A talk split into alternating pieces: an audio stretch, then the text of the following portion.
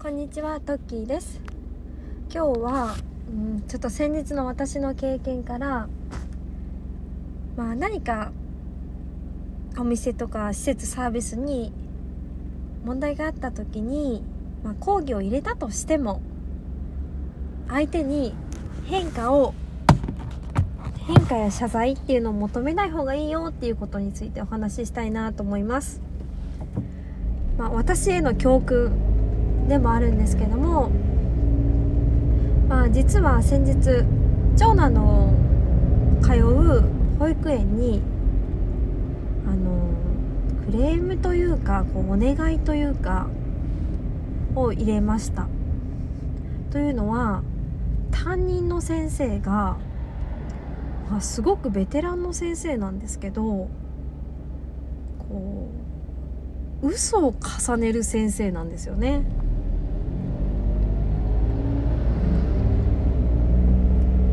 もう明らかに嘘だなっていうことを重ねてくる先生。でうん。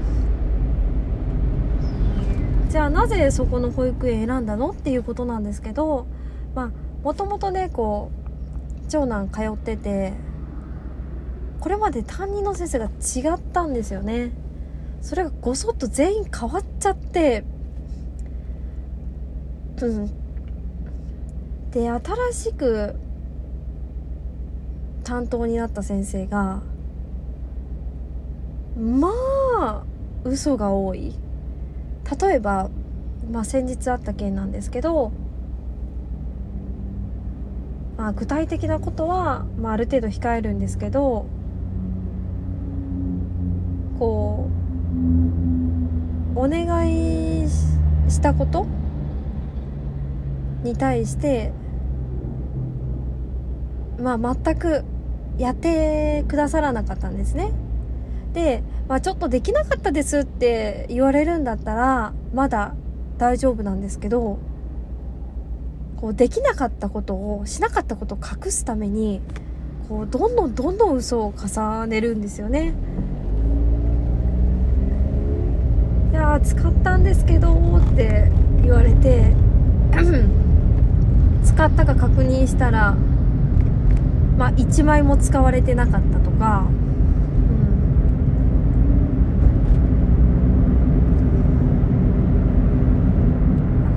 うん、そういうことが多々あってね。こう使ったんですけどって言われてあ1枚も減ってなかったですって言うとこうあまた今度話しましょうとか言うんですよ。でじゃあ迎えに行った時に話したりするといやー使ったとは言ってないんですって今度は言うんですよね。これ毎回こういう感じのことが起きて。正直ちょっと信じられなかったんですよね。こう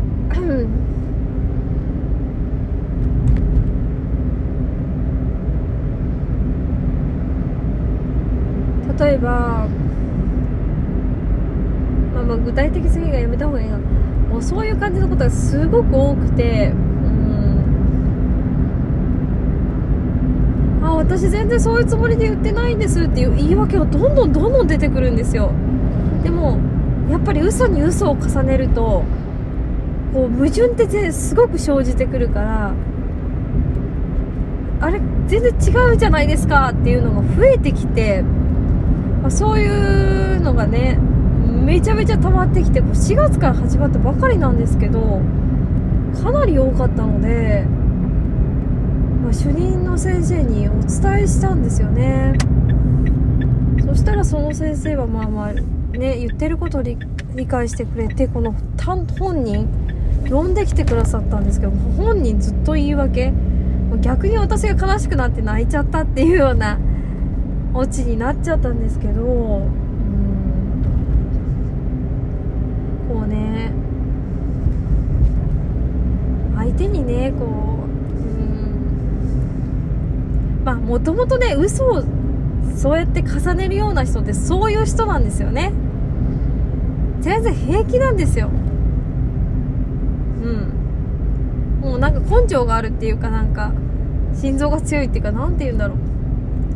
まあちょっとやそこらなんか言われたぐらいで何もへこたれないんですよね。慣れてると思うから。だからそういう人に対して、まあ、自分が正しいことをぶつけていたとしても変わらない人って変えれないからなかなか。もうほとんど変えれないから言っても無駄だなって。うん。強く思いました。いやうん言ったところでっていうのはやっぱりもう言う前からちょっとあったんですけどうんなんかやっぱりこう預けてる身としてちょっと不安だったのでこう伝えたんですよね。結局結果あこれだったなっていう感じで私は終わってもちろんこう言って改善まあする例えばうん企業に何か抗議して変わることとかってあると思うんですよ。例えばネットの宅配サービス利用しててまあ、いつもなんかこの野菜がしなしなで届くとかなんか抗議したら変わることとかってあると思うんですけどでも今回のようにこう人に対する個人に対するクレームって、まあ、確かにこう、周りとしてもちょっと意識づけにはなるのかもしれないけどもまあまあベテランの人だったのでね変わるのは無理だなって思いました。だから変わることを期待しちゃダメだなって。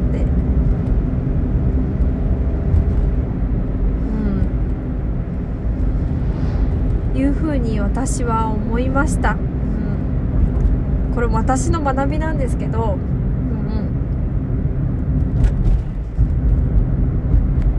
やっぱりこう身内でもこうなってほしいと思ったところで例えば主人とかでもなかなかこうね自分の思った通りにやってくれるなんてなかなか難しいことなので、まあ、他人だったらなおさらですよね。